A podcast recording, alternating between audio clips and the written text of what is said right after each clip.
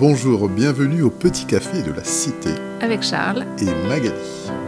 On discute souvent de la Bible autour d'un café avec Magali et on se dit pourquoi pas lancer une invitation à participer à ce partage. Ah, tu as vu Magali, il neige abondamment aujourd'hui. Oui. C'est vraiment beau. Ah, c'est super. Et à chaque fois, ça apporte une lumière paisible, sereine. On oublie tout. Ouais, ça fait du bien. Surtout dans la période que nous traversons. Les fêtes de fin d'année sont déjà loin et on aurait voulu redémarrer cette année en se disant que les événements de 2020 sont derrière nous et attaquer les jours qui viennent avec enthousiasme. Oui, alors que nous sommes sans cesse ramenés à la réalité. Mm. Ne serait-ce que le fait de toujours sortir avec un masque, par exemple, Oui. ou d'attendre les nouvelles annonces pour savoir à quel horaire circuler, si nous pouvons revenir massivement ou non au bureau, quel planning de vaccination se profile, etc. etc. Moi, perso, j'essaye de repenser à nos rencontres euh, le mois dernier avec les enfants, la Oui. famille, les amis, aux choses essentielles. Et j'essaye aussi de vivre le moment présent sans me laisser déstabiliser par ce que nous voyons et entendons par l'année écoulée ou par les pensées négatives que mon esprit pourrait imaginer concernant les semaines à venir. Ouais, c'est certain. Tout le monde se demande ce que sera cette nouvelle année. Comment la situation va-t-elle évoluer les prochaines semaines? En mieux, en pire? Comment ceux durement touchés vont-ils se remettre? Enfin, Franchement, il y a de quoi être ébranlé. hein. Eh bien, tu vois, ce qui me vient à l'esprit, c'est ce passage de la parabole de Jésus sur la maison bâtie sur le roc, qui se trouve dans l'évangile de Matthieu au chapitre 7, versets 24 et 27. Ah, si tu veux, je le lis. Ah oui. C'est pourquoi celui qui écoute ce que je dis et qui l'applique ressemble à un homme sensé qui a bâti sa maison sur le roc. Il a plu à verse, les fleuves ont débordé, les vents ont soufflé avec violence, ils se sont déchaînés contre cette maison. Elle ne s'est pas effondrée car ses fondations reposaient sur le roc. Mais celui qui écoute mes paroles sans faire ce que je dis ressemble à un homme assez fou pour construire sa maison sur le sable. Il a plu à verse, les fleuves ont débordé, les vents ont soufflé avec violence, ils se sont déchaînés contre cette maison.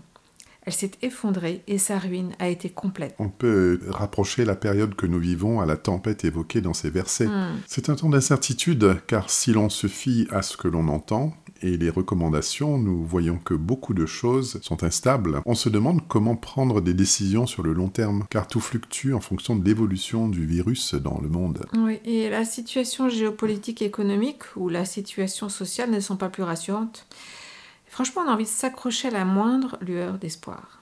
Mais le Seigneur Jésus nous parle de ce rocher sur lequel nous devons bâtir notre maison. Un rocher, c'est la stabilité, la sécurité, la durabilité. Et plus que jamais, notre vie a besoin d'un fondement solide parce que tous les événements dont nous avons parlé remettent en question notre manière de vivre. Oui, la question c'est sur quelles valeurs fondons-nous euh, notre vie? Sur l'argent, sur le travail, la famille, sur nos capacités, notre entreprise?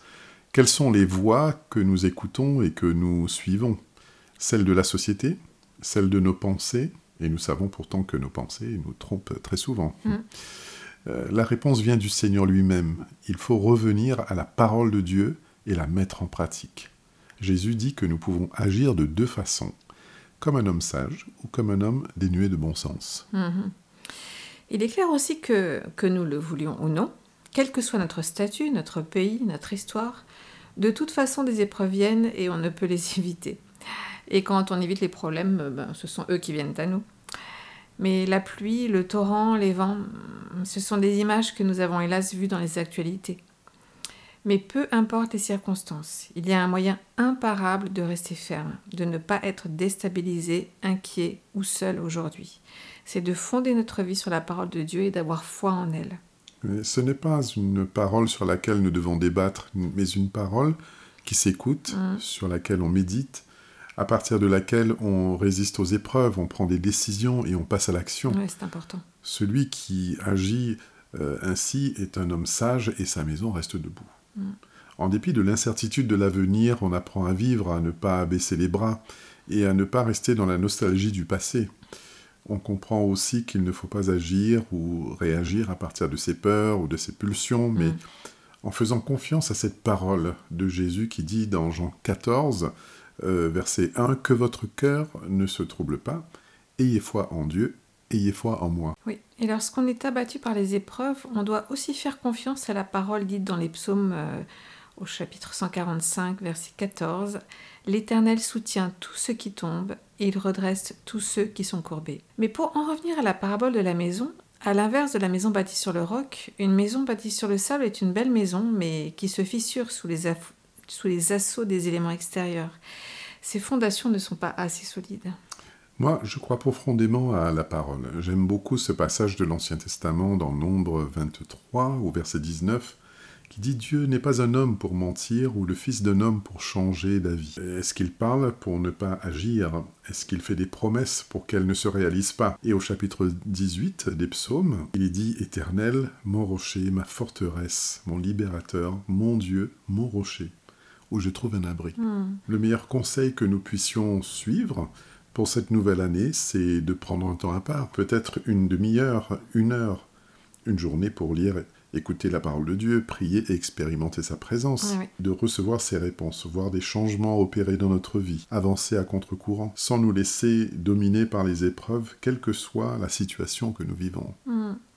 Oui, nous devons construire notre maison, notre vie. Mais il s'agit bien de la construire avec Dieu. Dans les psaumes 127 au verset 1, il est dit Si l'Éternel ne bâtit la maison, ceux qui la bâtissent travaillent en vain. Mm. Alors, on ne peut pas changer ni maîtriser certains événements de notre vie, mais notre cœur peut changer et, et aborder les choses autrement. Quand les éléments opèrent par vagues ou simultanément, la maison reste ferme. Elle n'a pas peur, elle ne craint pas. Et puis, elle devient aussi un repère pour les autres. Et la Bible nous propose une actualité qui est à l'opposé de ce que l'on entend. Dieu s'intéresse vraiment à la manière dont nous vivons.